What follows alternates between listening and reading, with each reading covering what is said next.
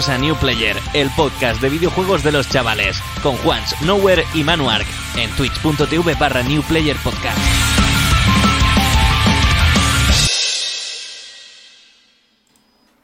Bienvenidos y bienvenidas una semana más a New Player, el podcast que la madre de Miyazaki le puso a su hijo al nacer para que dejase de llorar. Por desgracia, hoy me acompaña Pablo Guijarro, a.k.a. Nowhere, aunque por las noches se transforma en el Heimerdinger de las tarjetas gráficas. Hola Pablo. ¿Qué pasa, caballeros? La punta más fina y punzante del tridente es, como siempre, Manuel Muñoz, a.k.a. Manu Arc, autor del libro Me empiezo un gacha mientras luteo en otro. Hola Manuel. Efectivamente, muy buenas tardes. Vamos a ver si aprendemos un poquito de lore, que ya va siendo hora, ¿no? Que ya a ti te hace un poco de falta. A mí no, pero a ti sí. Hoy tenemos la suerte, el placer y el honor de contar con Coltrane, creador de una gran variedad de contenido centrado en las obras de From Software, como retos o guías en YouTube, directos en Twitch e incluso un podcast centrado en el lore de la saga. Bienvenido, Tito. Muchísimas gracias, es un honor estar aquí con todos vosotros. Grande, joder, por fin. Muchas gracias por la invitación. Por último, y por ello menos importante, yo soy Juanch, tengo un PB8 en la Nouji de Dark Souls 1 y dirijo este podcast, así que podéis considerarme un desgraciado. Episodio 6 de la temporada 3, al lío.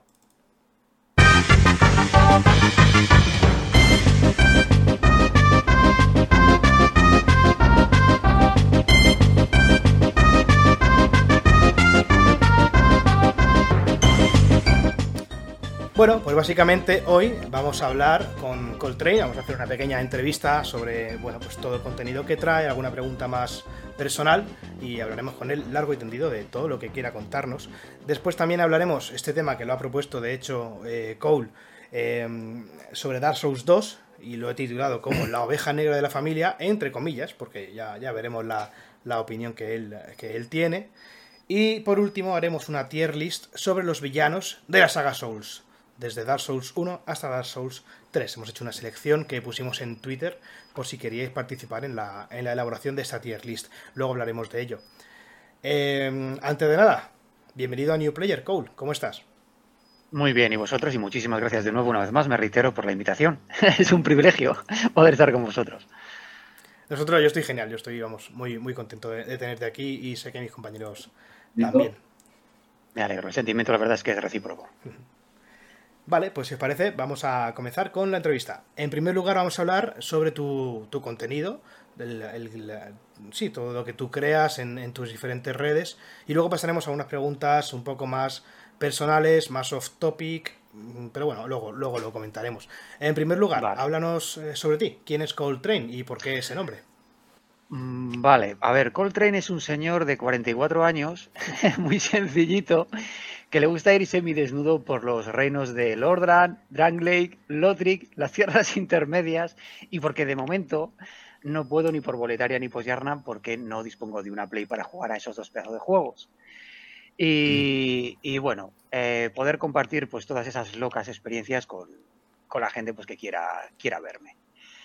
Y en cuanto al nombre, pues reconozco que he sido bastante poco original en cuanto al, a Coltrane, porque si tú quieres crearte un, un canal, o en, ya sea en YouTube o en Twitch, eh, lo que intentas es crear algo original que no, que no se, que sea algo que no tenga mucha gente, o sea, que sea original a la hora sobre todo de poder encontrarte. Y bueno, en aquella época, pues estaba jugando a una de mis sagas preferidas también, como es Gear of War, y mi personaje preferido de esa saga es Coltrane. Hostia, vale, que viene de ahí. De ahí. No lo había unido, ahí. madre mía. Pensaba, digo, este hombre trabaja en Renfe o algo y, y no, no, sé, no, y le gusta el colegio. No, viene, viene de ahí, viene de ahí, de, de, Coltrane. Lo curioso es que casi nadie me conoce por ese nombre, por Coltrane, o es Cole, o, o sobre todo Tito Cole, que no sé cómo empezó todo esto, pero la gente me conoce por Tito Cole se ha hecho viral y todo el mundo es Tito Col, Tito Col. Y bueno, en realidad es que por mi edad pues puedo ser el tío de la mayoría de la gente que me sigue e incluso también su padre, ya que nos ponemos. Pero sí, es, es, es, curioso, sí. Perfecto, Pablo, Perfecto.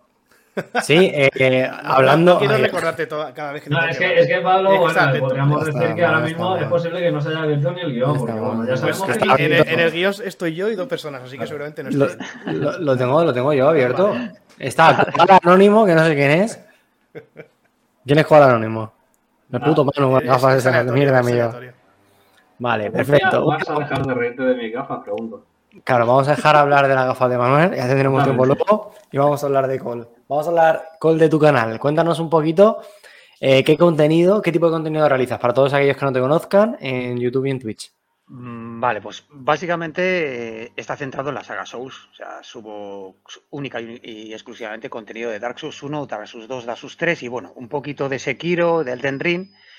Y estoy centrado eh, sobre todo en hacer builds de creación de personajes un tanto eh, estridentes, o sea, que no sean con las armas típicas con que la gente se pasa a los juegos, que sean divertidas y a la vez desafiantes, pero también que las pueda realizar cualquier persona, no porque sean armas un poquito extrañas como un látigo o un escudo o una antorcha que no puedan ser Luego, pues también toco muchos palos, hago guías, tops, glitches, eh, desafíos, Em, trato el lore, mm, diarios de guerra, eh, hago también no hits, o sea que toco mucho, muchos palos dentro de, la propia saga de, los Souls. La verdad es que da para mucho ese, tipo de contenido. Perfecto. ¿Y eso es contenido? Eh, ¿Alguna vez has pensado en, cambiar? Eh, o, yo qué sé, cuando tienes un canal, supongo, y tú tienes una, cierta ya base de, usuarios que ven tu contenido, eh, ¿No te has eh, planteado quizá alguna vez o cambiar de contenido o te ha dado un poco de miedo decir, hostia, eh, voy a dejar de subir Souls y a lo mejor me deja de ver la gente o quizá la gente me mm. sigue Me sigue por mí? ¿Cómo, cómo, cómo, gestionas esto? Lo bueno que tengo es que, aunque suene un poco atópico, a mí las, lo que son los números, las cifras, las visualizaciones realmente nunca me han importado. De hecho, nunca he uh estadísticas Mal hecho por mi parte porque es una manera de, tener un control más eficiente del canal. Y no me da miedo a la hora de, meter contenido nuevo. De hecho, creo que eh, en un par de ocasiones he metido un par de, vídeos diferentes que no sean de la saga Sol. Subí un par de directos de Resident Evil, que por cierto tuvieron buena acogida. Pero no sé, es que em, no me motiva a subir otro tipo de contenido. Mm, esa es la cuestión. Subo aquello que me gusta, que, me siento cómodo. Claro. Y, no me importa que sea un poquito eh, un contenido de nicho. Recuerdo hace tiempo que hay gente que me ha dicho que me he quedado un poquito estancado y yo lo reconozco porque al fin y al cabo es verdad que solo subo eh, contenido de, pues, de, una saga, aunque sea Dark Souls 1, Dark Souls 2, Dark Souls 3, al final es mm. todo lo mismo. Pero no sé, como digo, es algo que, que me motiva. Si me motivara otra cosa, es decir, bueno, voy a, intentar subir otro tipo de contenido muy alejado de la saga Souls. E incluso, incluso podría hacer juegos que sean eh, semejantes a los Souls, los que se llaman Souls Likes, por ejemplo. Podría subir ese tipo de contenido, pero es que de momento no me llama la atención, la verdad. Y lo que me motiva a seguir subiendo Dark Souls, que además eh, todavía, a pesar de que son juegos que ya son muy conocidos, que llevan mucho tiempo en, en, antena y demás, eh, creo que todavía soy capaz de sacarle muchísimo jugo a esa, a esa saga. Claro, yo es que, claro, entiendo que y también nos pasa con el podcast, cuando nos pasa con cualquier cosa. Al fin y al cabo, eh, una cosa que no entiende la gente de, todo el tema de YouTube, de todo, el, de todo el tema Twitch, es que, como supongo que ven a la gente muy grande que gana mucho dinero y demás, y dicen, hostia, claro, es que lo hacen encantados, pero muchas veces no, no entienden lo que, lo que supone ponerse a grabar o ponerse a hacer un directo, lo que sea, que a veces simplemente no tienen ni ganas. Y yo pienso en, toda, en todos estos youtubers grandes que sí que tienen, o sea, grande me refiero a un rollo muy, muy, muy masivos, que ya tienen esa, esa necesidad de, mantenerse su trabajo, se considera única y exclusivamente YouTube. El, tener que decir, hostia, eh, mi ocio, que al fin y al cabo los videojuegos siempre yo los he considerado mi ocio, mi, mi manera de evadirme un poquito de, del día, cuando me esté en un mal día y demás, que se convierte de repente en mi trabajo y en mi obligación, tiene que llegar a ser, eh, pues, pues una mierda, ¿no? Y tú, ¿alguna vez te has visto en esa situación de decir, hostia, me, veo obligado a tal o, siempre lo has tomado muy por libre y muy... No, me lo he tomado siempre muy por libre. O sea, yo desde el primer momento que empecé, eh, a ver, cuando empecé yo me imaginé que, no, que nadie me iba a ver.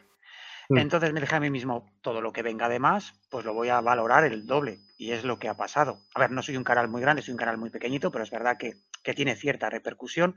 Pero es algo que me lo tomo como hobby, no es mi trabajo. Entonces no tengo ninguna presión en, en ese sentido. Entonces me puedo tomar ciertas licencias, como por ejemplo, pues subir exactamente lo que yo quiero, cuando quiero y como quiero. O por ejemplo, he estado ahora por motivos de trabajo un mes y medio sin subir absolutamente nada y no me, mm, no me resulta nada chocante ni tampoco eh, me siento presionado. ¿Que hay, menos que hay menos visitas? Me da lo mismo.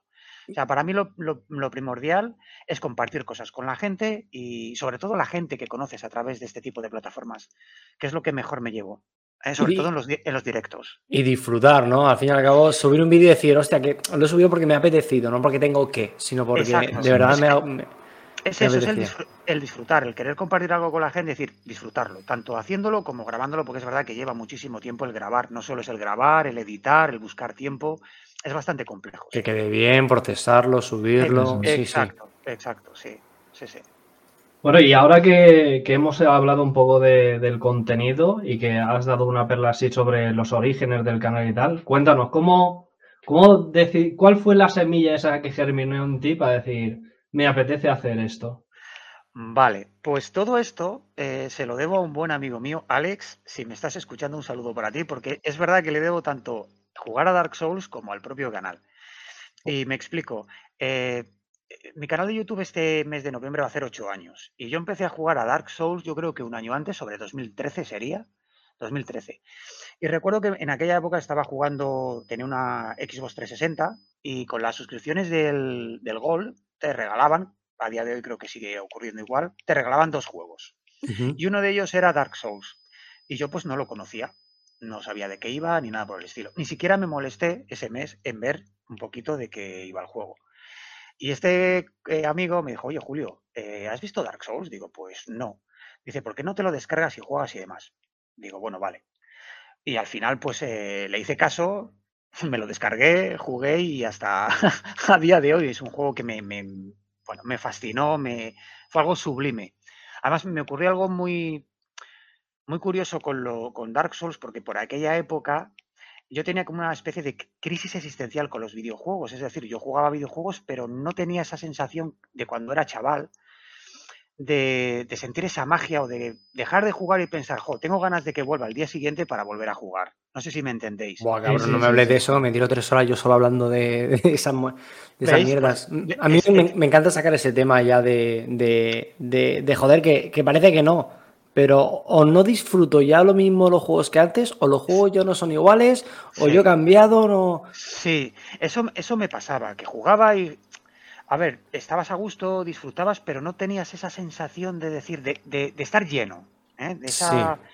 Y entonces, justamente cuando descubrí Dark Souls, volví otra vez a recuperar esa sensación, esa magia, esa de decir, jolín, dejo de jugar y, tengo ganas de que llegue el día siguiente para volver a hacerlo.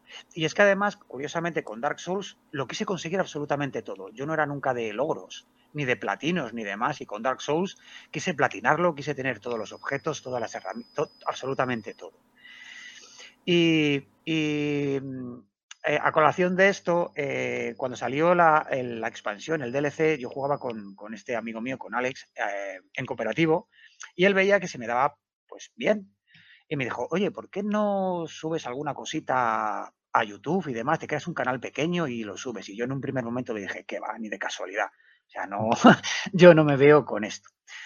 La cuestión es que como me gustan los retos, pues en aquella época decidí, cuando todavía prácticamente nadie lo, hacía, decidí eh, pasarme Dark Souls en nivel 1, lo que a día de hoy es muy normal, que lo hace todo el mundo y hacen no hits en nivel 1, yo decidí hacerlo.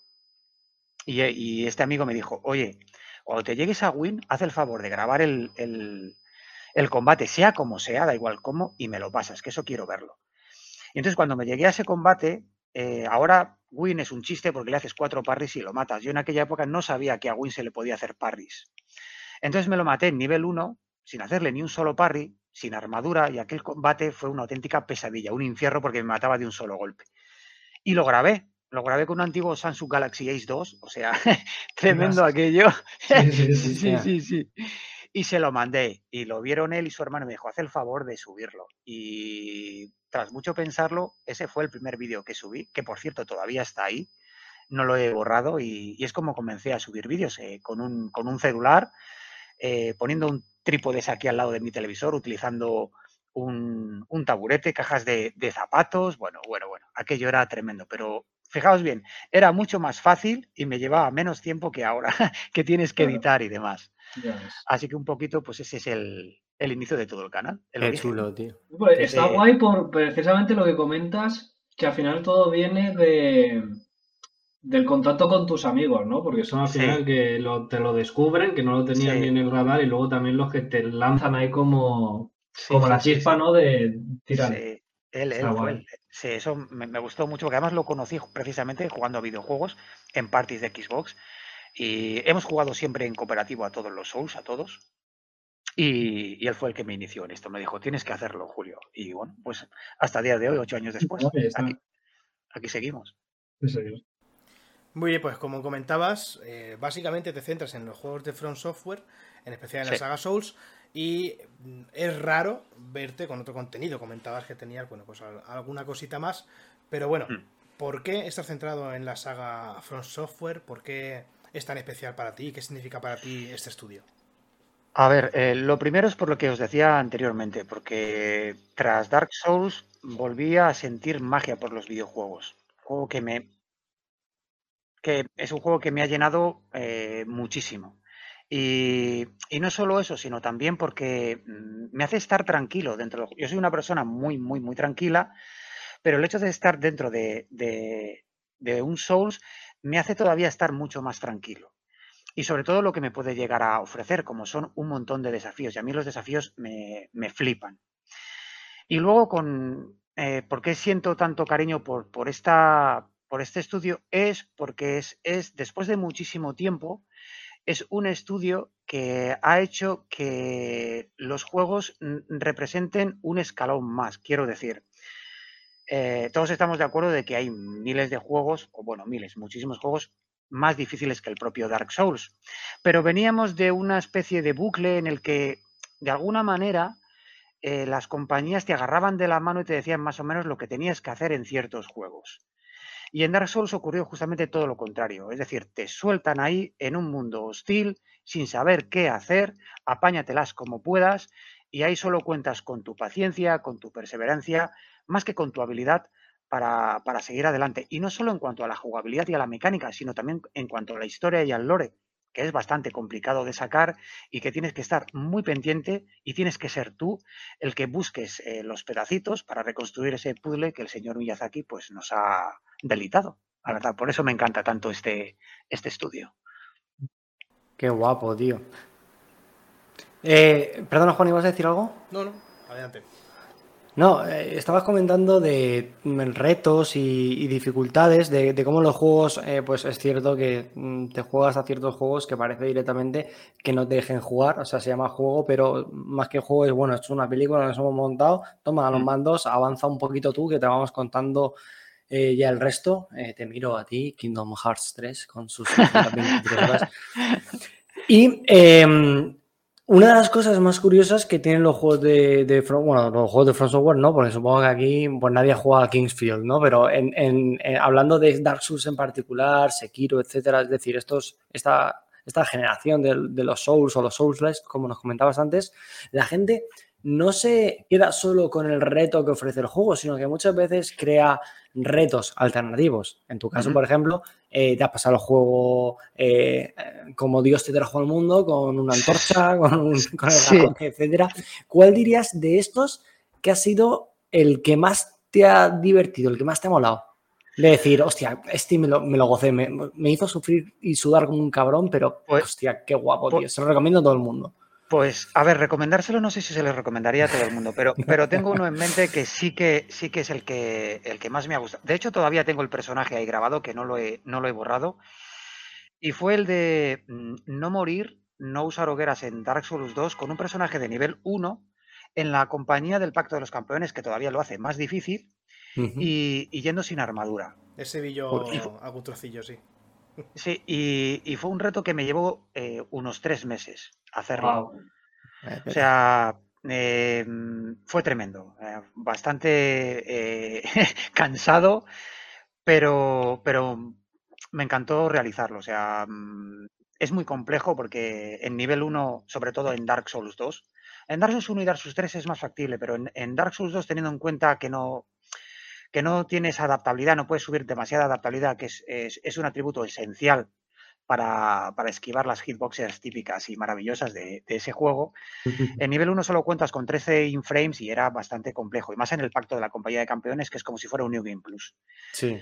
Y, y me acuerdo que, que mm, en todo ese tiempo, en esos tres meses que me costó llevarlo, además tampoco podía jugar todos los días, ese es el problema, que no puedes jugar todos los días y, no puedes practicar. Pero recuerdo que solo me llegué dos veces al boss final, a Nasandra, y la primera vez que me llegué, eh, le quedaba solo un toque a Nasandra, y, y, justamente cuando iba a matarla, mm, me engañó, me hizo un RNG muy extraño, y pensé que me iba a soltar los entes, y lo que ocurrió es que me soltó un rayito típico, el ese que te maldice, y, yo pensé que lo había esquivado y que no me había dado, pero me dio. Y luego revisando el vídeo, vi que es que había sido una hitbox invisible, o sea, el rayo ni me toca, o sea, mm, pasa a mi lado unos, unos dos o tres metros. Sí. Y en ese momento me dije, o sea, si pensé, si me pinchan ahora mismo no sangro.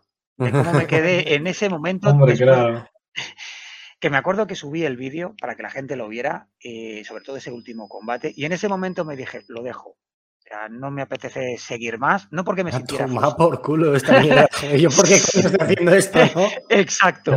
No porque me sintiera frustrado, porque tengo la suerte de que eso nunca me ocurre, pero sí que es verdad que dije, me lleva mucho tiempo, además dejé parte del contenido de YouTube porque no podía hacer las dos cosas, teniendo tan poco tiempo, o hacía el reto o hacía contenido y me partí un poquito de, YouTube para hacer ese reto porque mm, me molaba mucho. Y al día siguiente dije, si me he llegado a Nasandra, lo tengo que volver a hacer. Y ya la segunda vez que conseguí llegar a Nasandra, pues ya lo hice y ese es el reto que, más llevo en el corazón y que creo que incluso por encima de las no hits es el que más me ha costado. No sé si lo recomendaría a la gente, pero desde luego que ese sí que lo tengo grabado a fuego en mi, en mi cabeza. una vez en la vida por lo menos que lo prueben, ¿no? Sí, sí, sí. hay, mucho loco, por ahí hay mucho loco, ¿eh? A ver, para mí no es sufrimiento, o sea, porque a ver, jugar para sufrir no es, no es eh, plan. Recuerdo que cuando me he pasado Elden Ring en mi primera partida con la antorcha, hubo alguien que me, que me dijo, no entiendo por qué juegas así. Y la verdad es que es porque me gusta, no por demostrar nada. Es porque me motiva y pues sobre todo porque me divierte y me, y me divierte un montón y es por lo que lo hago. Si realmente sufriera como tal, diría, ¿qué necesidad tengo de sufrir? En realidad los videojuegos no están hechos para sufrir, sino para divertirte, para entretenerte, para soñar, para, para, para hacerte sentir. Y este tipo de retos me hacen sentir y por eso los hago. Eh. Bueno, pues ahora eh, háblanos si quieres un poquito más sobre, sobre tu podcast en el que hablas sobre el lore de, de, algunos personajes bastante relevantes de la saga Soul, ¿no? Y en el que también haces, si no me equivoco, los diarios de guerra, que de eso sí he visto yo varios y Muchas gracias. La verdad es que eh, me gusta mucho el lore de Dark Souls y de alguna manera me quería un poquito eh, diferenciar de otros canales, que hay muchos y muy buenos, sobre, sobre el lore de Dark Souls. Entonces, normalmente cuando haces un, tipo de, vídeo de lore, aparte de buscar la información, pues eh, a la hora de hacer el vídeo, pues pones imágenes, pones, haces vídeos y, en definitiva siempre mm, conectas con, el espectador a través de, del guion y sobre todo de las imágenes. Entonces yo me quería separar un poquito de esa faceta y me dije, voy a hacer unos podcasts simplemente poniendo mi voz, poniendo una imagen de fondo y, hablando pues de, lore de, personajes más relevantes de la saga. Porque sé que además mm, eh, haya muchísima gente, a la mayoría que mi voz le gusta, que, que mm, les tranquiliza, que incluso sé que hay mucha gente que me escucha para, quedarse dormido, eh, y eso, eso también me, me, gusta que la gente pues, se pueda relajar de, alguna manera escuchándome. Y dije, pues bueno, pues hago una serie de podcasts que también me abro un par de cuentas en, canales de, de podcast como son Evox y Spotify y allí pues puedo subir eh, este tipo de formatos que además em, me gusta hacerlos, los hago menos de lo que me gustaría, siempre por el dichoso tema del tiempo, este mal que nos asola ahora en el siglo XXI, porque es una manera de conectar con, la gente. Em, de hablar de una forma un poquito más espontánea, más natural, no tan guionizado. Me gusta mucho, siempre tienes ahí un guion por si te puedes perder, pero en este tipo de podcast lo que me gusta es improvisar. Una vez que conoces ya la historia del personaje, pues improvisas y es como si, yo qué sé, como si tienes a la gente delante tomando un café y hablas así. Por eso eh, me gusta mucho este tipo de, formato. Y los diarios de guerra, pues exactamente lo mismo. Es un poquito más original, porque el diario de guerra lo que intenté hacer es un podcast diferente, eh, creando un, guion, como digo, original, eh, en el que mm, vivir la parte de la historia de ese personaje del lore en primera persona. Por ejemplo, crear el, diario de guerra de Artorias viviendo en primera persona como si fuera el propio Artorias, interpretando un poquito ese guion y poniendo una música chula y la verdad es que eh, tengo muy poquitos porque creo que solo tengo cuatro diarios de guerra, pero sé que a la gente le mola mucho ese, ese formato. Qué chulo, tío. Muy bien, pues eh, yo creo que ya está más o menos eh, correcta la sección en la que hablamos sobre tu contenido. Si quieres añadir alguna cosa más, algún anuncio o algo que quieras eh, compartir sobre tus canales, hazlo sin problema. Mm, nada, la gente yo creo que ya me conoce de sobra quién soy. Eh, y, nada, podemos, continuar la entrevista sin problema. Perfecto, vale, pues vamos a pasar a una segunda sección en la que vamos a hablar un poco eh, más eh, de forma personal y vamos a hacerte alguna pregunta, pues, pues eso, de, sobre tus gustos, sobre tu experiencia y, todo eso. Vale. Entonces, vamos a empezar con una pregunta muy fácil, de, de forma irónica, la verdad. ¿Y cuál es tu top de videojuegos? No es necesario que sea en orden. ¿Qué videojuegos consideras tus, favoritos? Vale, a ver, tengo mm, a, priori a bote pronto, sin pensar demasiado, ya tengo en mente varios. El primero, Dark Souls. Es, eh, podría decir Dark Souls 2 porque los que me conocen saben que es mi, juego preferido de From, pero tengo que reconocer que, que, Dark Souls fue el primero y fue el que me marcó. Luego, pues eh, la saga Gear of War, tengo muchísimo cariño por los Resident Evil, en especial Resident Evil 1, Metal Gear Solid, The Witcher 3, Baldur's Gate, Diablo 2, ese Mue, Panzer Dragon, o sea, muchísimo. Final Fantasy 8, eh, que es mi preferido. Final Fantasy 7 me gustó muchísimo, pero reconozco que Final Fantasy 8 con los jardines volantes y demás, la historia que tiene, me fascinó un montón. eh, yo creo que así a priori son los que. Mario Bros, por supuesto. Eh, eh, es, un juego que también tengo ahí en, la memoria de cuando era pues más chaval, sobre todo cuando empecé a jugar al Nintendo, que creo que fue el primer juego al que jugué, Mario, y, siempre está ahí. Los Sonic también.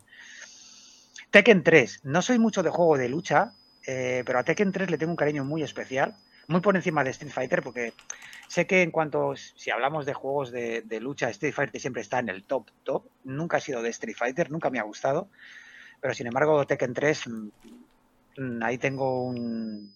Lo tengo ahí en el corazoncito, Tekken 3, eh, como juego de lucha. Pero vamos, básicamente son esos juegos los que tengo siempre ahí en mente. Como y... mi top. Y Cole, hablando de. Es que siempre. A mí siempre me gusta mucho hablar esto con la gente, tío, porque, porque es como recuerdos que tengo yo. Yo a veces se lo cuento a, mi novia y me mira con cara de que dices, puto friki de mierda. Dime. Pero es que es verdad, yo tengo recuerdos muy vividos de, los videojuegos de cuando yo era pequeño. Un olor, yo recuerdo vividamente cómo olía el, cartón de instrucciones de Ocarina of Time. Entonces, si yo tuviera que hablar, preguntarte por algún recuerdo vivido fuerte, algo que tú digas, hostia, eh, esto no lo voy a volver a vivir nunca, porque fue el primer amor, el primer, me lo puedes decir con la primera consola, el primer juego, o simplemente un recuerdo feliz que tengas de, mira, en verano es que me iba al postiguet, a, yo qué sé, lo que sea, ¿sabes? Mm, Dime pues mira, lo, que he hecho en falta, mucho en falta, eh, que ahora evidentemente, pues debido a los nuevos formatos y demás, es a los manuales de instrucciones. Buah. Eh, cuando me dejaban un juego, porque en, mi casa pues eh, las cosas eh, eran complicadillas, nunca pude tener una consola propia y demás y siempre pues tenías que estar pendiente de los colegas que te pasaran juegos o ir a su casa y demás. Cuando me dejaban alguna consola y me dejaban los juegos, eh, lo primero que siempre hacía cuando lo abría era el manual de instrucciones. Y cuando venía del colegio, eso lo recuerdo siempre con, además con un cariño, y es algo que sé que nunca va a volver, desgraciadamente, era sacar ese manual de instrucciones, o leerlo primero, y después leérmelo con una calma eh, absoluta desde el principio hasta el final, esa misma tarde, antes de ponerme a jugar. O sea, dejaba el jugar hasta el día siguiente por muchas ganas que tuviera, pero el hecho de, ya ponerme, abrir el manual, eh, además que los manuales de antes eran muy extensos porque te contaban de todo, no solo eh, la interfaz, los botones, sino siempre tenías una pequeña introducción, personajes, curiosidades. Eh, es que era una auténtica gozada eso. Y eso lo he hecho muchísimo, muchísimo en falta, la verdad. Y, lo recuerdo con muchísimo cariño. Cuando me hablas de esos manuales, ¿de qué consolas podríamos estar hablando? ¿De qué quizá juego de ordenador, juego de porque claro, tú pues tienes, mm, por lo que me has comentado, casi 14, 15 años más que yo, entonces... Tengo, 44 años, sí. Claro, tú, entonces tú tienes 14 años más que yo. ¿A, qué, qué, recuerdo tienes tú de eso? Pues me has hablado del colegio, madre mía. Sí, fíjate, a ver... Eh, a, la BUP, nos. Yo, empecé a jugar al Atari en casa de un, de un amigo, pero claro, el Atari no tenía manuales como tal, entonces los, los manuales que primero recuerdo eran los de la Nintendo. Eso eh, son los, que tengo siempre en mente. Porque mm, recuerdo que tenía un amigo que tenía la Nintendo y, aunque tenía dos juegos que me parece que era el Mario Bros, uno de fútbol que era el soccer, no me acuerdo, esos cabezones, y, uno de básquet. Y, siempre que, iba a su casa, lo primero que hacía era eso. O cuando me dejaban la consola me decían, Julio, venga, eh, te, te, la dejo este fin de semana, llévate los juegos y y lo primero, ya te digo, era el, manual, el manual de Mario, que lo recuerdo con muchísimo, muchísimo cariño. Eh, el abrirlo, el. Jolín. Si es que ahora mismo me pongo a pensar y me viene a la cabeza el olor de ese, de ese manual. O sea, puede, parecer, puede parecer una tontería, algo absurdo, pero, pero es algo que, que, que lo tienes ahí en mente y que te transporta justamente a ese momento exacto. Ostras, ¿y no te ha pasado nunca de estar por ahí y, como venirte ese olor y decir, hostia, ¿de dónde viene eso? Sí, sí, sí. pasa, muchas veces. Es que además los, lo hueles y, te transporta directamente a ese momento. Y sientes una felicidad que dices, jolines, es, no sé, es como decir, estoy en casa. ¿eh? Algo, así. Tal cual. Estoy en, me siento en Mayula ahora mismo. Exacto, ahí le has dado. Estoy, estoy en Mayula. Mayula Forever me hace gracia lo de los manuales porque yo era literal el que se compraba el juego y mientras llegabas a casa y tal, en, el coche fumándome literalmente los manuales en plan, Dios, esto es impresionante y de hecho he ido a buscarlo porque me ha venido en mente un manual, que es el del Digimon World original, el 1, el que vino con el fallo a Europa. Este es posiblemente el manual más reventado, gastado, consultado de la historia. O sea, mirad cómo están las páginas a ver si se ve. O sea, es ya ves. más carísimo. o sea, es, impresionante. Que, sí que lo has, usado, pero bien. Pero a lo loco, o sea, es que intentando entender cómo evolucionaban, que es que ni siquiera te decían que había stats ocultas ahí que había que tarjetear. O sea, es impresionante lo de este juego.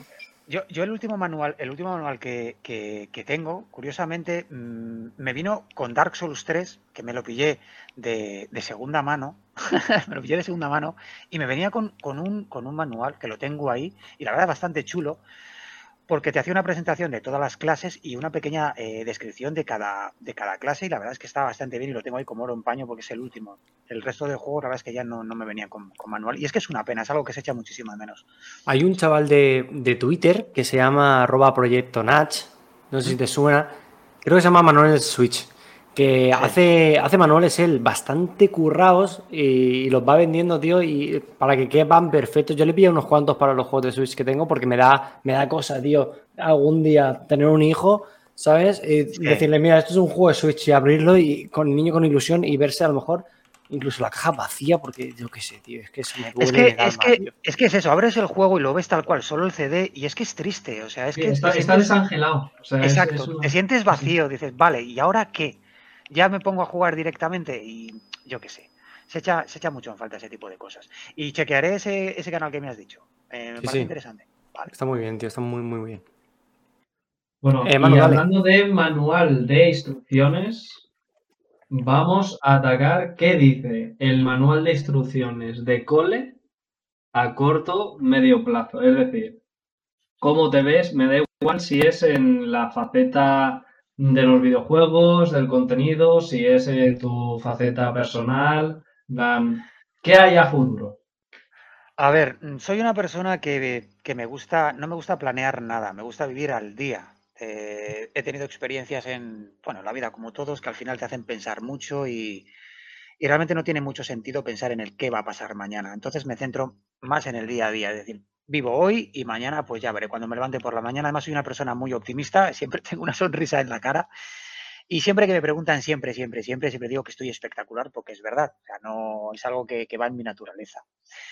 Entonces, como planes, en realidad mm, a corto plazo reconozco que, que me gustaría centrarme un poquito más en los directos de Twitch porque de alguna manera me gusta incluso más que, YouTube, porque es una forma más natural, más directa de contactar con la gente, de estar con, con, pues con, las personas que te siguen, porque además eh, a mí me soy una persona muy, muy cercana, ah, muy abierta y muy cariñoso y al final siempre les digo que les considero como mi propia familia, aunque pueda parecer algo exagerado, pero es así, son gente con la que estás prácticamente a diario, además yo siempre contesto a todo el mundo, eh, me lleve mucho tiempo, ¿no? Siempre todos los comentarios, MDs, por Telegram, por, por, Discord. Y, me gustaría perseverar y, tener un poquito más de tiempo para hacer directos más seguidos. Porque además sé que a la gente le, le gusta un montón. Y sobre todo, más allá de jugar algo, que eso también está bien, pero sobre todo de poder pasar un rato con la gente. Entonces, a corto plazo es algo que me gustaría tener muy presente de intentar, intentar eh, hacer un poquito más de directos a menudo. Así que ese es más o menos un poquito mi plan a corto plazo. Algo así seguro. Eso está genial, coño. Muy bien, me gusta esa filosofía. Pues hablando de planes, y voy a recuperar una pregunta que mi compañero Pablo me ha borrado del guion in situ, así que la voy a recuperar. Eh, no sé si tienes algún tatuaje, eh, no hace falta que lo digas si no quieres, no pasa nada. Pero... Sí, sí, tranquilo. A ver, no, no tengo ninguno. Mi, piel está inmaculada. no sé si es cuestión personal o bueno, bueno que cada uno me gusta y ya está, no hay problema. Pero si pudieses hacerte un tatuaje, imagínate que ahora llegamos nosotros y decimos, mira, eh, Cole, te invitamos a un tatuaje, venga, mi hermano es tatuador, te lo puede hacer mi hermano. Eh, si pudieses elegir un personaje de videojuegos, solo uno, ¿cuál te podrías eh, tatuar ¿Y en qué parte también? Rápido, muy sencillo, Siralón.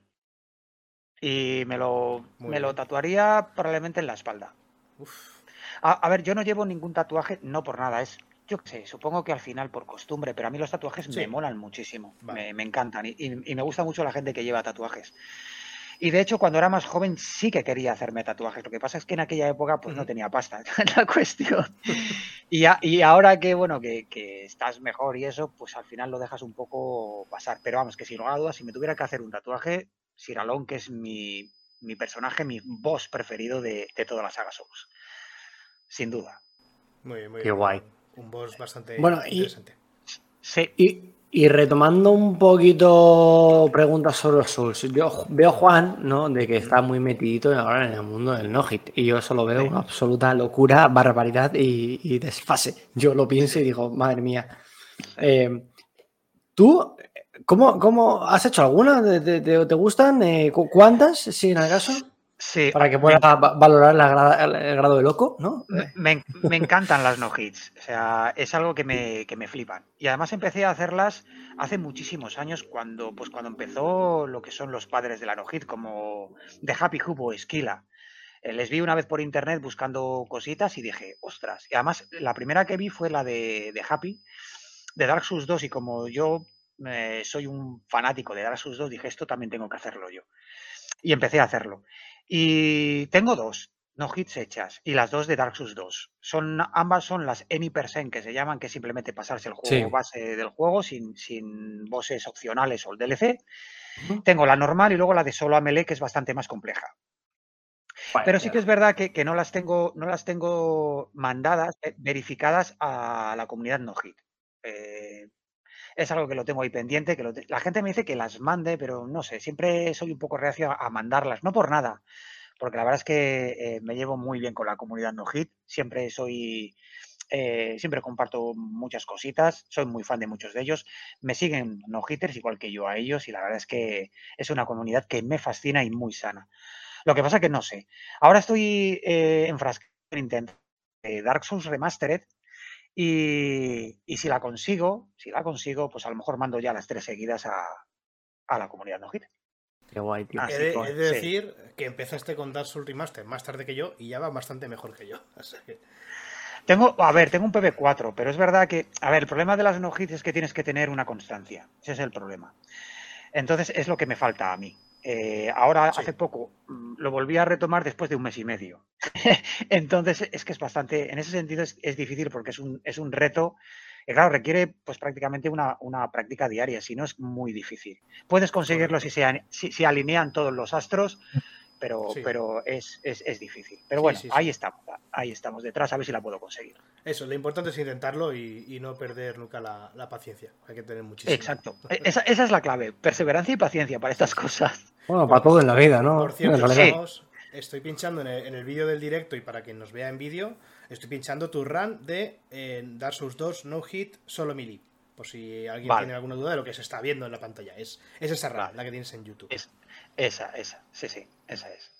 Además es muy divertida porque al no poder utilizar arco, hay zonas en Dark Souls 2 que el arco es eh, imprescindible como Amana o el santuario del dragón. Entonces, al ir sin el arco, sobre todo en Amana, es, eh, es un auténtico infierno. O sea, se complica muchísimo esa no hit. Pero Sí, es, sí. Muy, es muy gratificante. Es que sí, sí que es verdad que en Dark Souls 2, eh, bueno, es uno de los títulos de, de No Hit en los que más se utiliza el arco. Yo creo que el que más. El que más utiliza Es el arco que más. es de ese 2, sí, sí. sí. Es- por, por eso es, es en, en teoría es más sencillo, porque el arco juega un papel fundamental y, y se simplifica bastante la run en ese aspecto. Además está muy OP el, el- el arco en Dark Souls 2. Sí, sí, es, es una, una de las mejores. Bueno, eso es sencillo, muy entre comillas, pero sí, sí, entendemos lo que, lo que dices. Sí. Vamos, de los tres, o sea, hablando de no entre Dark Souls 1, Dark Souls 2 y Dark Souls 3, eh, el más fácil, entre comillado, es, es Dark Souls 2. Pues Bueno, y a- ahora que estamos hablando de Dark Souls 2, eh, ahora que viene un bloque más interesante de hablar de él, si quieres rematar este pequeño bloque de preguntas personales con alguna anécdota que creas que merezca la pena contar, o si no ya, eh, damos paso y os enfrascáis con Dark Souls 2 a tope. Pues mira, la, la anécdota que, que os voy a contar es muy breve, porque además creo que me está escuchando y hace poquito eh, un, un seguidor me mandó un mensaje diciendo que veía mis directos de, de Twitch con su hija pequeña de 8 años que se llama Mara. Mara, eres preciosa y te mando un besazo enorme que sé que me estás escuchando. Y, y decía que, que le, que le gustaba que verlas con, con ella porque yo nunca digo palabrotas en, en ninguno de mis directos ni nunca. Y soy- siempre soy muy correcto hablando y demás. Y por eso eh, la dejaba ver los directos con, con él en, en mis directos, valga la redundancia, precisamente por eso. Y me resultó pues, pues muy gratificante pues, tener a, una seguidora tan jovencita ya metida en los shows y, que además es un encanto y, pues, eh, me mandó una foto y es, es preciosa y es súper agradable y, y les mando Ahí los tenemos en el chat, ahí los tenemos. Sí, pues, pues un saludo a Diego y un saludo a Mara, que son, son tremendos. Sobre todo ya que es que es, ah, es, es más maja que las pesetas. Y- sí, sí, es- El futuro está en buenas manos, entonces. Eh, sí, Sí, eh, sí, sí. eso vamos, segurísimo. Vale, pues entonces vamos a dar eh, carpetazo a la entrevista y ahora vamos Vale. a pasar a, a una sección en la que vamos a hablar sobre, sobre Dark Souls 2. Eh, Vale. Como comentábamos antes, la oveja negra de la familia. Pablo, ¿qué pasa con Dark Souls 2? Introduce esta sección. Bueno, eh, para quien no esté muy metido, que supongo que ya todo el mundo sí, porque esto ya al fin y al cabo Dark Souls ha trascendido un poco lo que son los, los videojuegos y entra un poco ya en la cultura gamer, mundo internet y demás, sabrán que eh, eh, el señor Miyazaki pues tenía una idea en la cabeza, ¿no? Que es pues contar una historia, que en un principio se contaba en dos juegos. ¿Qué pasa? Sale Dark Souls 1, es cierto que en un principio sin... Yo creo que tampoco hizo mucho nombre al principio, pero poco a poco, con el boca a boca y demás, se fue demostrando. Yo, de hecho, siempre destaco mucho que, por ejemplo, en, en una página que a mí me encanta, que es Night Games, eh, creo que al Dark Souls 1, que lo jugó Pep, eh, lo analizó, le puso una nota regulera diciendo esto es un poco, no, sé por dónde pillarlo. Y es cierto, porque yo, por ejemplo, al, coger por primera vez eh, Dark Souls 1, eh, dije, pero yo, mm, ¿qué- ¿a qué estoy jugando? No paro de morir, no entiendo nada, paso de jugar a esto. Y fue tiempo después cuando, eh, no sé si fue Juan o otro amigo, nos recomendó el canal de, de, bueno, de Power Bazinga, que sí que lo conoces, empecé a verle y dije yo, pues voy a hacer lo que haga él, tal cual.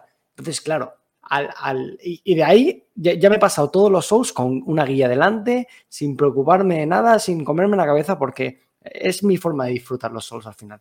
Entonces, Dark Souls 2 es un poco el, el juego que quería Bandai Namco, pero no From Software. Entonces, eh, se desarrolló un poquito con, bueno, venga, va, hacerlo, yo estoy aquí como Miyazaki vigilando un poquito y y ya está. Entonces, a, mí, yo cuando lo jugué, siempre lo tengo como, como un sueño extraño, como una, una cosa rara, porque no es ah. Dark Souls 1, no es Dark Souls 3. Sí, Disculpa, disculpa que te interrumpa porque ahí has dado eh, justamente en el clavo, que has dicho que es eh, como un sueño raro. Y mm, seguro que lo conocéis, que además soy muy fan de él, que es eh, Adrián Suárez, 9 bits. Por supuesto. Sí, pues él también es, es, muy fan de Dark Souls 2 y le gusta mucho y hemos tenido muy buenas conversaciones sobre este juego y él tuvo eh, la misma impresión que nos pasa a todos con Dark Souls 2, sobre todo en la incoherencia en cuanto a los escenarios. Y entonces él dijo que se lo tomó de la siguiente manera y es una forma muy acertada de tomarse eh, Dark Souls 2.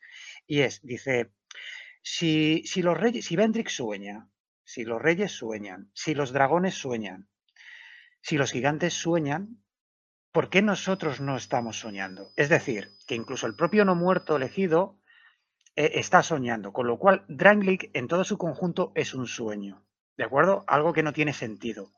Entonces, si te tomas Dark Souls 2 de esa manera, cobra en cierta forma un sentido. ¿eh? Aunque sea un poquito abstracto, pero, pero es así. Yo ya te digo, es la sensación que tengo, como cuando tenemos un sueño y tú no sabes cómo has llegado, no sabes por qué de repente estabas a lo mejor en la playa haciendo no sé qué y acto seguido estás haciendo otra cosa totalmente distinta, pero te sientes integrado. o sea, es como que si te paras unos segundos a pensar en dónde estabas antes, dices, tío, yo estaba en la playa porque estoy de repente aquí en un campo, ¿qué tal? Pero a la vez, en cuanto se te pasa esa sensación, estás totalmente integrado en esa parte del sueño. Y a mí con Dark Souls 2 me pasaba eso, es en plan, tío, ¿por qué estaba en un pantano y ahora estoy eh, subiendo en ascensor y acabo en una zona de lava? Eh, ¿Qué ha pasado? Pero si, si, si eliminas de tu cabeza esa incoherencia increíble, al final lo que, lo que te hace precisamente la propia incoherencia es crear la coherencia de esto, esto es una fumada de locos esto es un sueño, no está pasando, pero es increíble. Y, a, la vez notas que es From Software haciendo un juego, pero le falta. Eh, hay como otro tipo de ideas. Sería un poco esas locuras que no se nos han ocurrido meter en el Dark Souls 1 o en el Dark Souls 3, porque quizá Dark Souls 3 sí que bebe mucho de Dark Souls 1, mejorándolo, pero no trata de, de jugársela en el Dark Souls 2, dijeron que no podemos meter 16 enemigos seguidos en la misma sala, ¿por qué? Para adentro. A ver qué pasa. Entonces, eh, al final te crea esa sensación de sí, es, es Dark Souls, pero, pero no. Entonces... Es, que es diferente, es justamente eso. O sea, Dark Souls 2 es completamente diferente a Dark Souls 1 y Dark Souls 3. Es una historia eh, diferente, ya no solo en cuanto a lore, sino en cuanto a todo. En cuanto mm. a dinámica, en cuanto a mecánica, en cuanto a planteamiento. Es, es diferente. Y es verdad que el producto final que salió es muy, muy diferente a lo que iba a salir, porque en realidad Dark Souls 2 eh, estaba planteado en viajes en el tiempo. Y vamos a ver, por ejemplo, eh, a Shanalot, lo que es a Heraldo, de, niña. De hecho, hay un detalle que cuando la ves por primera vez en, en, Mayula y te habla, te reconoce, como diciendo que ya te había visto antes. Entonces, eh, en definitiva, yo creo que, que, con Dark Souls 2 se les fue de las manos. Era un proyecto muy grande que por, por H o por B no salió bien. Es verdad que es un juego de alguna manera un tanto roto, porque eh, yo reconozco que es un juego que tiene muchos fallos. Eso es verdad, siempre lo he reconocido. Cuando he tenido eh, opiniones con gente de Twitter y demás, porque cuando hablo de dar susto siempre digo que, sube el pan. Hay mucha gente que viene con malas intenciones, es decir, a intentar un poco polemizar. Y yo eh, siempre, siempre estoy alejado de eso. Nunca soy una persona que, que, para mí los videojuegos es disfrute total. Y me gusta tener conversaciones, pues eso, decir, vale, a mí no me gusta Dark Souls 2 por esto, por esto y por esto. Y es cierto que Dark Souls 2 es muy suyo, pero, pero para mí sí que es un Souls, para mí sí que es, es, canon y es una introducción y un nexo perfecto entre Dark Souls 1 y, Dark Souls 3. Y creo que Yui Tanimura, que es el director de, de Dark Souls 2 hizo un trabajo bastante bueno teniendo en cuenta las circunstancias y sacó un producto mm, más que decente. De hecho, las, notas que, la prensa especializada le dio a Dark Souls 2 estaban por el 9, o sea que, tuvo muy buena acogida en cuanto a la prensa. Mm. ¿Sabéis cuál es el principal problema que, atañe Dark Souls 2 y que con el paso de los años me he dado cuenta y que es bastante triste? Que en definitiva eh, salimos perjudicados los propios jugadores. Y me explico recibo siempre a diario, por diferentes canales, gente que me, agradece el hecho de tener buen feedback hacia Dark Souls 2 porque se han atrevido a probarlo. Fijaos bien lo que os estoy diciendo, se han atrevido a probarlo. Y que gracias a eso han descubierto un gran juego. También hay la otra parte, no voy a ser partidista ni, ni parcial, es decir, hay gente que exactamente me ha dicho lo mismo, me ha dado las gracias por ese feedback tan bueno, que no les ha gustado nada el juego, pero que se han atrevido a probarlo. Y es que es lo malo, o sea, no atreverse a probar un juego. y, parte de esa responsabilidad la tenemos también los creadores de contenido. No yo, que yo soy un creador muy humilde, muy pequeñito, pero es verdad que si, si alguien habla de un juego determinado, eh, da igual que sea bueno o mala la, crítica, no importa. Mm, al final, mm, tu opinión va a influir mucho en esa persona. Entonces, yo lo que digo siempre es, a ti te interesa un juego, está muy bien que, tengas en cuenta las opiniones porque son importantes para hacerte una pequeña idea, pero juégalo, juégalo tú, créate tu propia eh, opinión subjetiva y, y, disfrútalo y quizás te lleves una sorpresa. Y eso es lo que está pasando muchas veces con Dark Souls 2, que la gente no se atreve a probarlo. Y es, una lástima porque en definitiva al final, pues eso, eh, somos nosotros los, perjudicados, el propio consumidor. Y ojo, las críticas son importantes y son necesarias. Pero una cosa son críticas eh, demasiado exageradas, eh, sin sentido, y otras son críticas constructivas, que, que de alguna manera ayuden a entender un poco ese juego. A ver, si un juego sale mal, completamente mal, hay que decirlo no hace falta que ponga ningún ejemplo de juegos que han salido completamente rotos que no deberían de haber salido al mercado, porque en definitiva, eh, al final, somos nosotros los consumidores los que pagamos el pato siempre. Sí, pero, vamos, como todo. Sí, como en todo, pero Dark Souls 2 no es tan mal juego. Tiene cosas muy, muy buenas y de hecho, las cosas buenas de Dark Souls 2 se han llevado al Den Ring. Un juego que se ha considerado una auténtica obra maestra y que recuerdo que Yuji Tanimura es codirector junto con Miyazaki. Sí, es que también eh, empezaron con la polémica del downgrade, que sí que es cierto que, fue bastante exagerado. De cómo lo presentaron, yo me acuerdo de decir, Dios mío, qué guapo. Y luego lo que salió fue un poco, ¿qué ha pasado aquí? Y, ya se fueron sí, claro, ya se fueron juntando una cosa con otra, con tal, con ese recuerdo que teníamos tan vivido de Dark Souls 1 y que muchas veces en videojuegos siempre decimos lo de queremos que innoven las, las cosas, ¿no? Y cuando innovan es como, pero ¿por qué lo cambias? Pues cabrón, pero si me estabas diciendo que querías innovar, ¿qué está pasando aquí? y, este precisamente lo que hace es muchas cosas muy diferentes a Dark Souls 1, incluso en feeling, en, todo. Y, hay gente a la que le siento bien, gente a la que le siento mal, y al final el mundo de los videojuegos es un mundo que... Eh, es muy complejo.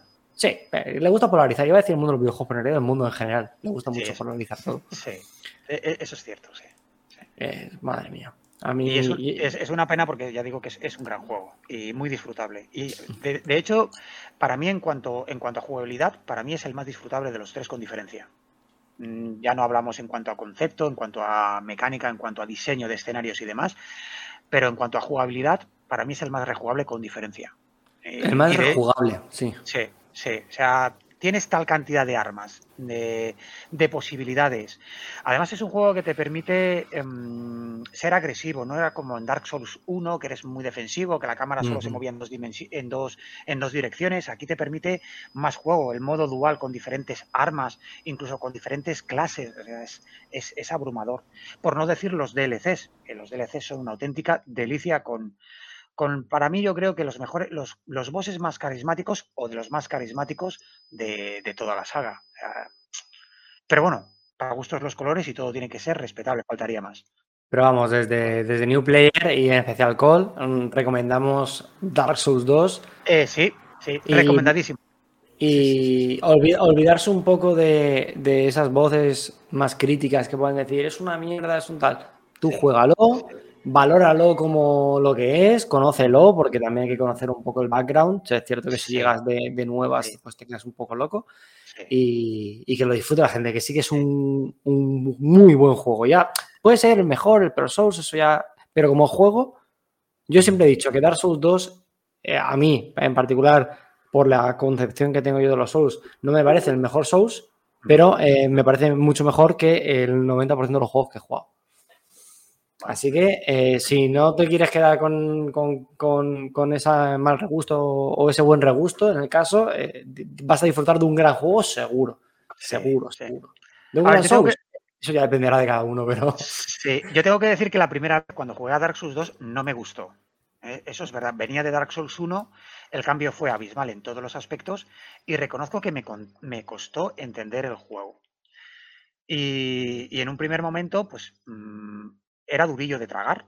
Yo lo admito, lo encontraba un poco tosco, lo encontraba muy raro.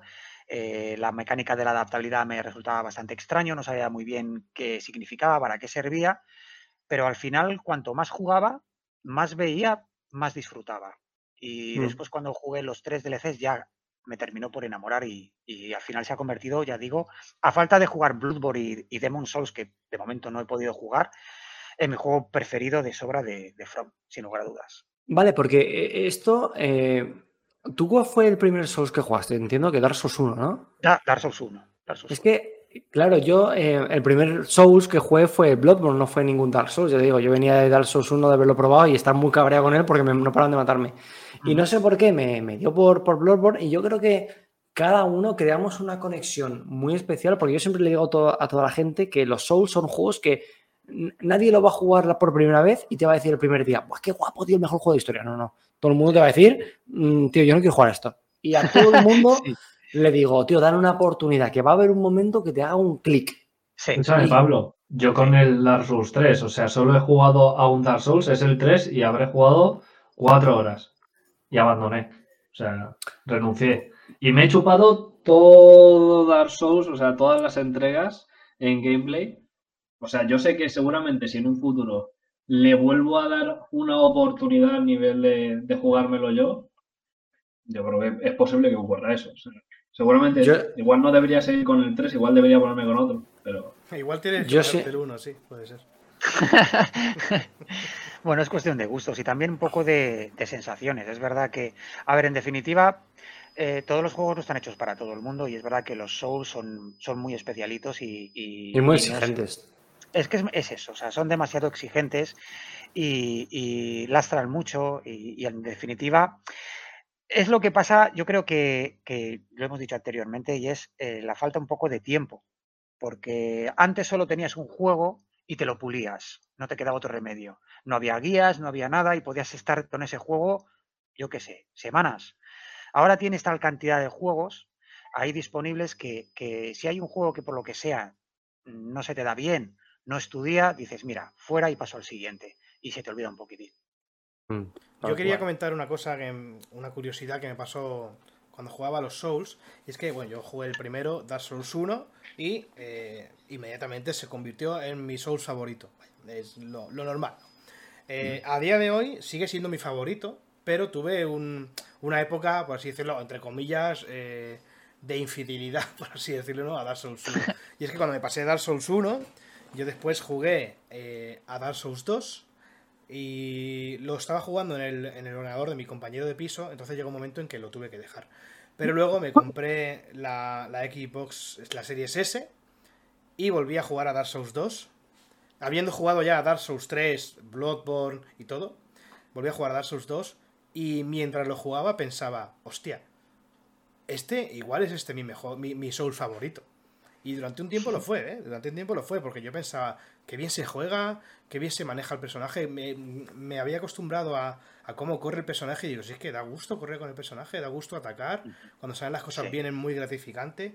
Entonces, ahora sí que es verdad que reconozco que he vuelto al pasado, ¿no? Y, sigue siendo Dark Souls 1 mi favorito, por el tema también que estoy haciendo la no hit. Me lo he vuelto a digamos, a, redescubrir, ¿no? Dark Souls 1 y otra vez está en mi top, pero pues, tengo clarísimo que después va a Dark Souls 2. Y esto es algo que no me pasó con Dark Souls 3, por ejemplo. Cuando yo jugaba Dark Souls 3, yo pensaba, eh, está muy bien, pero no le quita el puesto a Dark Souls 1, no se lo quita, no se lo quita. Con Dark Souls 2 sí que tuve dudas. A mí me pasó un poquitín con Dark Souls 3. O sea, yo cuando, cuando después de jugar Dark Souls 1 y Dark Souls 2, le tenía muchísimas ganas a Souls 3, como es lógico, pero cuando lo cogí, eh, no sé por qué mm, no me llenó. No sé si es que. Yo supongo que es un poco era por saturación. Teniendo en cuenta que no dejo de jugar a los Souls teniendo un canal centrado precisamente en esto, al final mm, te lastra un poquitín y yo creo que fue más eso. Y reconozco que me costó eh, dar sus tres. De hecho, lo dejé. Lo dejé porque mm, me di cuenta que tampoco innovaba en exceso, entre comillas, ¿de acuerdo? O sea, no le encontré eh, algo así como decir, va, es la panacea. Es, es, un juego abrumador y bestial, está claro. O sea, me gusta muchísimo. Tiene unos DLCs que son maravillosos, un lore excelso, pero no lo sé, como que me faltaba algo. Y reconozco que durante un par de meses, una cosa así, lo dejé. O sea que es, también un poco curioso. Bueno, pues ahora en, esta parte del, podcast, eh, Juan le hacía ilusión hacer una, tier list de, de villanos. Vale. Que en este caso, pues supongo que la tendrá medio preparada Juan, solamente tendrá que ponerla y tenemos que entre todos, primero, eh, descubrir qué significa estas, estos, estos tiers. las categorías ya de base son un tema, sinceramente. Que ha elegido Juan son un tema, sinceramente. Bueno, voy, a, voy a explicarlas, por cierto. Le has quitado a Pablo, le has quitado la palabra a Manuel eres un capullo. Bueno, da igual. en el guion pone dirige, dirige Juan, introduce mano y Pablo, yo todo. Pues yo todo, claro que sí. pues yo todo, ya está, eso, muy bien. Para eso somos tres, para que cada uno coja la No pasa nada, no pasa nada, no pasa nada. Claro. Es cierto que no habías leído lo de introduce mano, ¿eh? Vale, no te preocupes, no pasa nada. Entonces, como antes me había introducido. Claro, claro, pues que antes pone introduce Juan, claro, todo tiene sentido ahora en mi cabeza. Es impresionante, Dios. Vale, perdón, perdón, perdón. Bueno, vamos con la tier list. Básicamente he puesto eh, varios personajes que, mm, haciendo memoria, creo que son personajes villanos ¿no? de, la saga. Y luego también he, de decir que he consultado un, pues un, top que he visto por ahí por internet en, eh, los que pues eso califican a, los más villanos de, de, Dark Souls 1, Dark Souls 2 y Dark Souls 3. No sé qué pasa con Dark Souls 2, que hay menos que en comparación con los otros dos. Eso quiere decir que Dark Souls 2 la gente era, era más, más agradable, tal vez. y bueno, en orden de menos villano al más. Tenemos en el primer nivel un villano que se pasa el semáforo en rojo. Es, pues, es algo malo, pero bueno, tampoco está tan mal. Siguiente nivel, un villano que robaría a ancianas por la calle, le robaría el bolso. Siguiente nivel, un eh, personaje que si pudiese votaría a Vox sin entrar. Ya está, es, el meme, ¿vale? No queremos saber tampoco eh, la opinión de la gente, es simplemente un meme. Eh, en el penúltimo nivel, ya un poquito más duro, pega a niños por dinero. Cuidado, cuidado con esto, que si se entera la policía. Hay un, hay un negocio ahí, ¿eh? Hay un negocio, sí, sí, sí, hay un negocio. En el mundo de los villanos hay un negocio. Y está ahí fuera, está ahí fuera. Y por último, tiene. Existe, existe. Tiene una cuenta en Horizon Worlds, que no sé si sabéis lo que es, es el metaverso que ha creado eh, Mark Zuckerberg y bueno, pues tener una cuenta ahí con su avatar es de ser bastante villano. Así que, si os parece, pues vamos a, vamos a, comenzar. En primer lugar nos aparece Aldrich, Aldrich de Dark Souls, de Dark Souls 3, como sabéis. Que, bueno, básicamente pues, Aldrich eh, consumió todo lo que tenía vida en Anorlondo para conseguir poder así como la propia ciudad de los dioses. ¿Dónde podemos colocarlo, Cole? Esto, por cierto, vas a hacerlo tú toda, ¿eh? Vas a, vas a colocarlo tú, es, personal tuya. Mm, vale, pues. Hostia, o menos mal, pues tengo que elegir yo a esta gente que no sé quiénes son. pues Aldrich eh, lo vamos a colocar en. lo, digo en letras, ¿no? Como tengo aquí la tier list. Sí, o, el color si quieres. Como tú quieras. Sí, sí, en letras va bien, sí. Vale, pues lo voy a colocar en la C. Como tenemos D, C, B, A, S, lo voy a colocar en C. Es malo maloso, pero no de lo más malo. Vale, entonces Aldrich, según tú, roba a ancianas por la calle. Perfecto. Me parece. está bien, está bien. Vale. Eh, ahora vamos con este de Dark Souls 2, Creighton. ¿Qué puedes decirnos ya, aprovechando, qué puedes decirnos sobre Creighton? Aparte de que es un mentiroso y un asesino.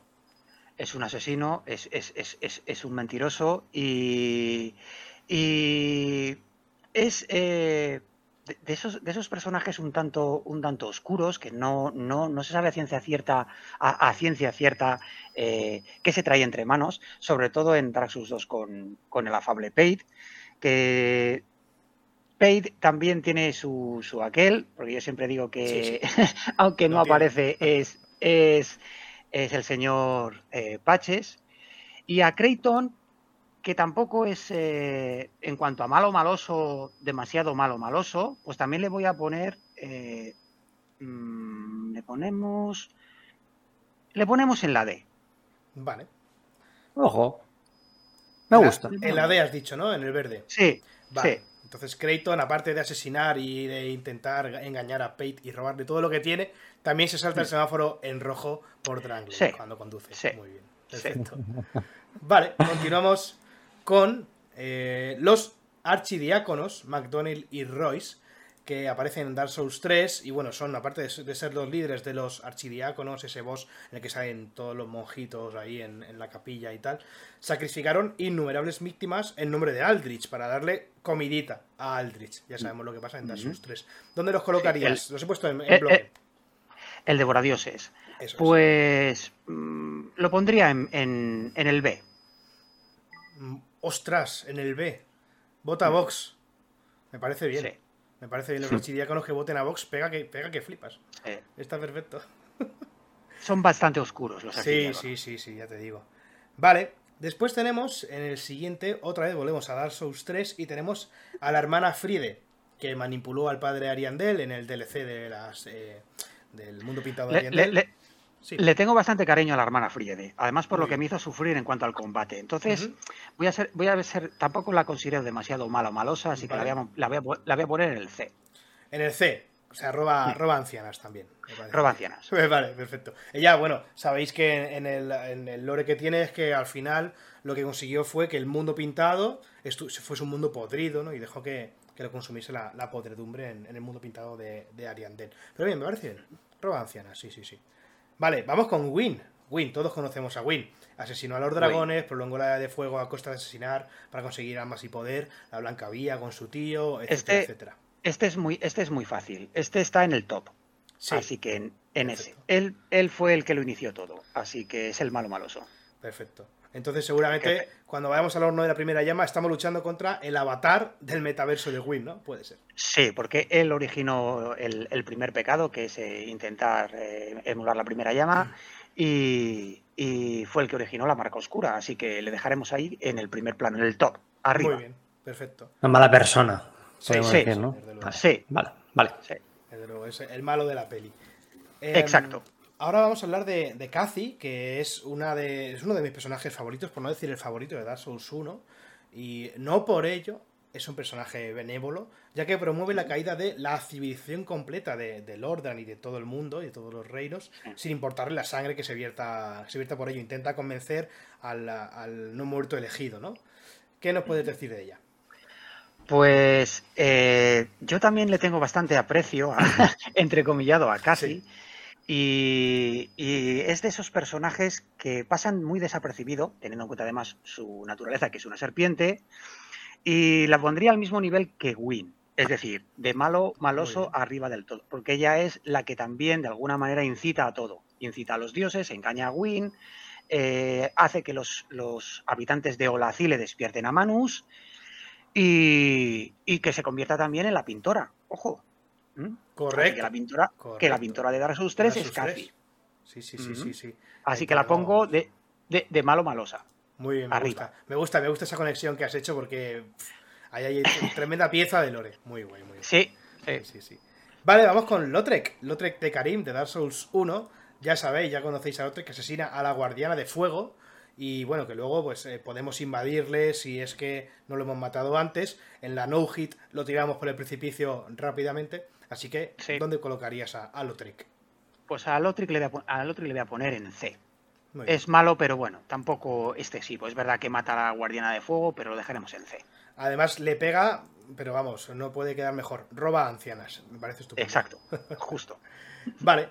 Ahora vamos a, con el Leonhard, o Leonhard, que, equivale, que es el equivalente a Lotrek, básicamente, en Dark Souls 2, porque asesina a, Rosaria a traición. Fue uno de, los dedos de Rosaria, ya sabéis, el pacto que podemos acceder eh, hablando con ella, pero al final eh, resulta que, la asesinó. ¿Dónde lo colocarías? Pues en el mismo nivel que Lotrek. Perfecto. Exacto. Me parece justo. Sí, sí, sí, sí. Le roba. De hecho, no sé si le roba un anillo o algo así. Me suena, ya no me acuerdo bien, pero algo le algo tenía de ella, sí, sí, que nos da la pista de que ha sido él el, asesino. El asesino. Correcto. Muy bien. Aquí he tenido sentimientos encontrados con Manus, aparte, no solamente porque sea mi compañero de podcast, sino porque,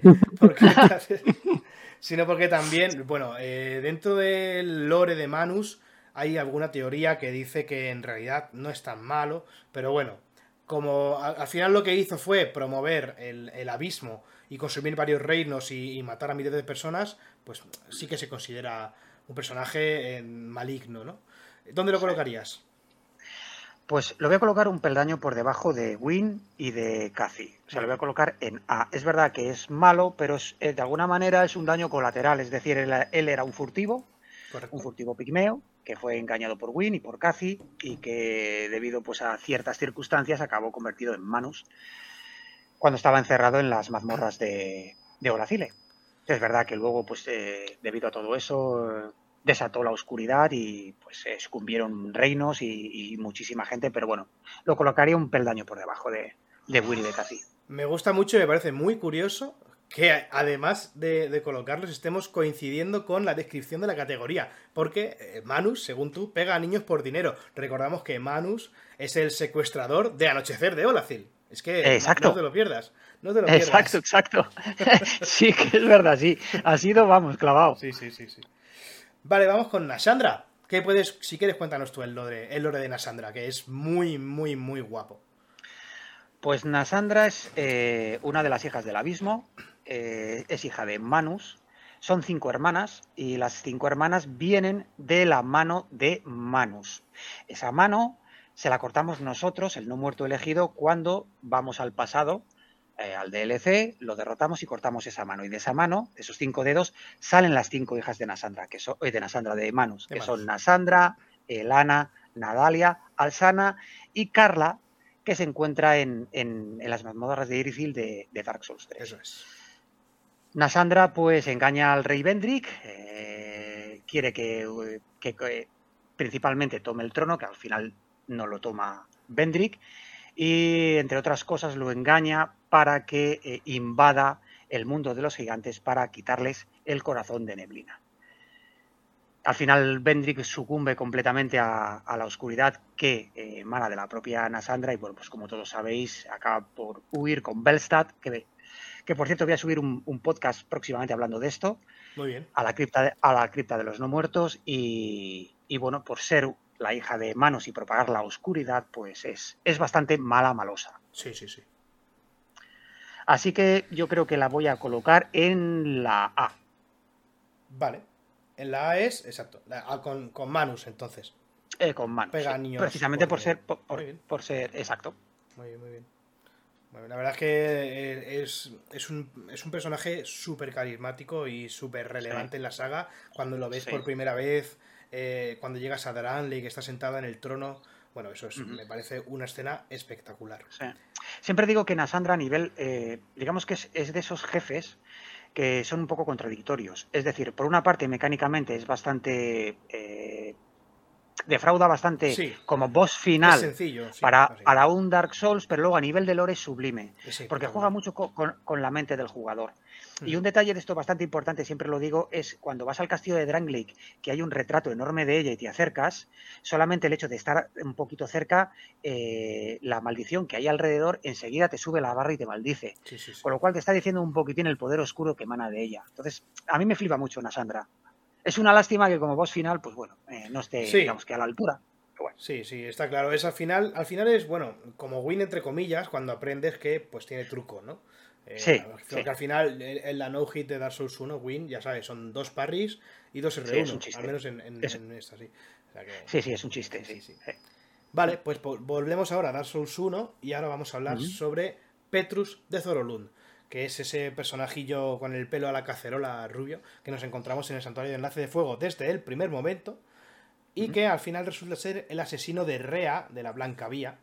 Eh, que si la rescatamos de los dos caballeros huecos que la acompañan, al final eh, Petrus la acaba asesinando. ¿Qué nos puedes decir sobre él? A ver, eh, lo que encarna Petrus es el pacto que, el, que lidera, que es el pacto de la Vía Blanca, que es un pacto creado por el, por el tío de Wynn, por Joyd, y que todos sabemos que tenía como finalidad pues alimentar las hogueras con huecos para a su vez alimentar también el horno de la primera llama. O sea que básicamente era un pacto creado para sacrificar gente. Correcto. Por lo tanto, lo vamos a meter en, en el B. En el B. Vota a Vox. Es que, es que no, puede ser. No puede ser. Vota a Vox, el de la blanca vía. Perfecto. Es que, es que, está perfecto. Vale. Eh, nos vamos un poco más eh, adelante en, cuanto a la historia de Dark Souls 1 y hablamos sobre Sith el descamado. Adelante me refiero eh, en cuanto a nuestro encuentro con él. Sí que es verdad que eh, Sith aparece mucho antes, mucho antes de que nosotros incluso aparezcamos en el juego, porque traiciona a, su, raza de los dragones, luego también es un genocida, y luego ya todo cuando, cuando empieza a experimentar para conseguir la inmortalidad, pues de una forma brutal y, macabra, ahí se le va de las manos y se convierte en, un villano bastante, bastante importante. ¿Qué te parece? Le pongo en la A. En la A. Pega anillos por dinero. Sí, sí, sí. Bien, bien, bien. Sí, sí, yo creo que sí. el señor Seth Descamado se las trae, sí. Sí, sí, sí. Sobre, Todo, sobre todo con esos eh, experimentos en los archivos del Duque, la verdad es que. Mm, sí. Traiciona incluso al propio Win, ya sabemos, con, con eh, teniendo una, descendiente que es Priscila, según las teorías. Y sí, sí, señor. Bastante, bastante malo. Sí. Luego tenemos a Smog, que es eh, un caníbal sádico traidor y sin escrúpulos, que como vemos cuando eh, nos enfrentamos contra Austin y Smog, Timón y Pumba, como lo llamamos también aquí. Timón y Pumba, sí. Y Pumba, asesina, cuando asesinamos, perdón, a, primero a Austin, Smog lo que hace directamente es reventarle con el martillo para, para absorber sus poderes. Mientras que si lo hacemos al revés, digamos que Austin respetuosamente absorbe los poderes de Smog. Entonces vemos que, no tiene ningún respeto hacia su compañero. Eh, ahí, es donde, ahí, es donde, se ve la personalidad de ambos personajes. Pero luego, curiosamente, el karma le juega eh, pues eh, una buena pasada porque luego él es un caníbal que comía cadáveres y sin embargo pues acabó sucumbiendo y teniendo el mismo destino con, con Altrich, así que fue consumido igualmente. Así que bueno, le vamos a colocar en la C. Muy bien. Al señor. Perfecto. Él roba ancianas, me parece bien. Sí. Y por último, esto, bueno, el orden ha sido, yo creo que ha sido eh, orden alfabético, lo coloca así el, tier maker este, pero bueno, vamos con el pontífice, pontífice, perdón, Sullivan. Sullivan.